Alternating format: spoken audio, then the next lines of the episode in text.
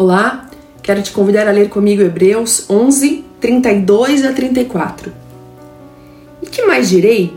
Faltar-me-ia o tempo contando de Gedeão e de Baraque, e de Sansão, e de Jefté, e de Davi, e de Samuel e dos profetas, os quais, pela fé, venceram reinos, praticaram a justiça, alcançaram promessas, fecharam as bocas dos leões, apagaram a força do fogo, escaparam do fio da espada, da fraqueza tiraram forças, na batalha se esforçaram, puseram em fuga os exércitos dos estranhos.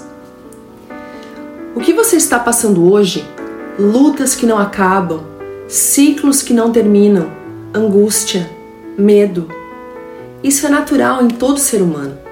Não desista, não olhe para trás, olhe adiante e creia. Olhe para Jesus e não para as circunstâncias. Todos esses homens citados no versículo acima eram heróis, porque quando a crise veio, eles se levantaram com fé. Homens como eu e você, com as mesmas fraquezas, mas que tomaram uma decisão de fé. Deus pode fazer muito mais através de um homem com fé do que com uma multidão cheias de medo e dúvida.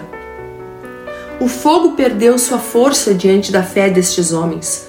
Os leões tiveram suas bocas fechadas e na batalha se esforçaram com fé. O mais importante, na minha opinião, foi que da fraqueza tiraram forças. Reconheça suas fraquezas e suas limitações, mas acima de tudo, reconheça que o seu Deus é o Todo-Poderoso. Não desista, o Senhor é por você. Amém? Deus te abençoe.